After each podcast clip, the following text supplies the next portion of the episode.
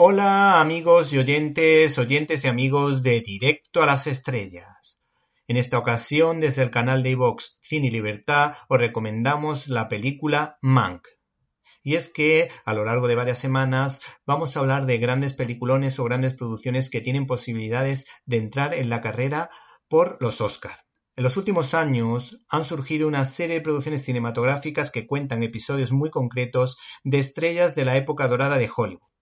Todos recordamos con cariño, por ejemplo, a Mi Semana con Marilyn o Hitchcock, que hablaba de lo que ocurrió alrededor del rodaje de Psicosis, si la memoria no me falla. Estos dos son ejemplos bastante importantes, pero hay muchísimas otras producciones. Man es un largometraje que nos habla del encuentro entre el escritor y guionista Herman Mankiewicz y Orson Welles, cuando el polifacético cineasta le propone que escriban juntos el guion de una de las películas más valoradas de la historia y después de muchos años todavía hay que decir que Ciudadano Kane ocupa el primer puesto en el American Film Institute hay que decir que esta producción, pues en muchas listas suele estar entre los primeros puestos. Hay que decir que es una obra maestra, que es una película muy buena y que yo he disfrutado cuando me he puesto a verla. No obstante, no se encuentra entre mis favoritas. Aunque hay que decir que las aportaciones de este cineasta fueron de un nivel realmente insuperable.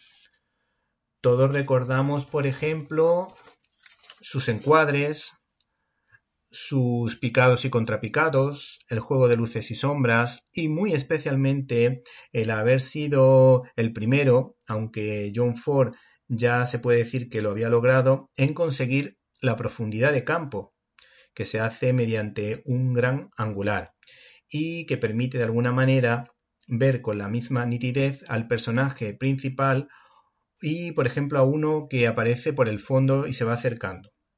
También nos permite este efecto, pues que podamos observar varias capas o varios planos dentro de un mismo plano, como por ejemplo esa mm, recordada escena en la que el autor iluminó una rejilla para que la luz pasase a través de, él y de alguna manera se pudiese ver al personaje en blanco y negro, eh, luego iluminado, luego en blanco y negro, luego iluminado, mientras se va acercando a un primer plano donde, por ejemplo, pues nos encontramos una mesa con una máquina de escribir.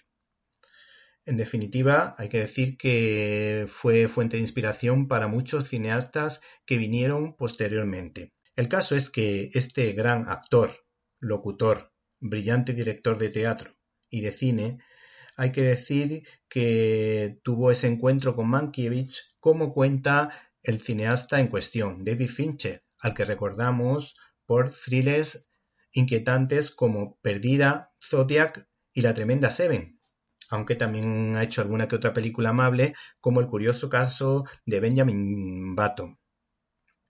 ¿Qué podemos decirte de esta producción? Pues que, como ha ocurrido en otras ocasiones, Está rodada en blanco y negro y es, por decirlo de alguna manera, la fuerte apuesta de Netflix que fue nominada a los Globos de Oro y que perfectamente podría optar algún que otro Oscar, aunque todo apunta a que el premio a la mejor película pues seguramente podría ser para Nomadland y podemos decir que todo esto se debe fundamentalmente al movimiento ultravioleta puesto que, por supuesto, nosotros estamos a favor de la igualdad entre hombres y mujeres, siempre que se entienda que hombres y mujeres son complementarios, siempre que no se imponga desde un punto de vista ideológico. Por otra parte, esta producción nos introduce con acierto en el Hollywood de las altas esferas, donde nos podemos encontrar a grandes productores como los de la Metro, la Warner, la Fox o la Paramount y como decíamos podemos observar cómo se gestaban los guiones. En este caso el guion lo escribieron Mankiewicz y Orson Welles y precisamente ganaron el Oscar al guion de Ciudadano Kane. Esta producción, de alguna manera, la obra en cuestión, Mank, pone en cuestión la autoría del mismo, algo que forma parte de la leyenda de Hollywood. la interpretación de Gary Oldman haciendo de Mankiewicz, recordado también por haber escrito el guion del Orgullo de los Yankees, pues es fabulosa, podemos decir que la interpretación es fabulosa. El problema es que al contarnos sus dificultades con el alcoholismo, hay que decir que este tema es demasiado cargante y termina por agotar al espectador. Finalmente, de todos he sabido el cariño que sentía Orson Welles por España, donde vivió muchos años. Por cierto, tuve la oportunidad de conocer a un camarero que le servía el café en la Plaza Mayor de Salamanca.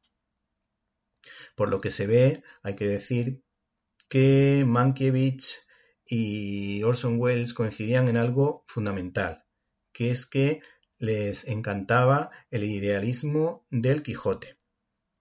Por cierto, habría que decir que Orson Welles también rodó en España una versión del Quijote. Como dato curioso, podemos decir que Hitler se negó a que este autor, este guionista, apareciera en los créditos de las películas que se estrenasen en Alemania.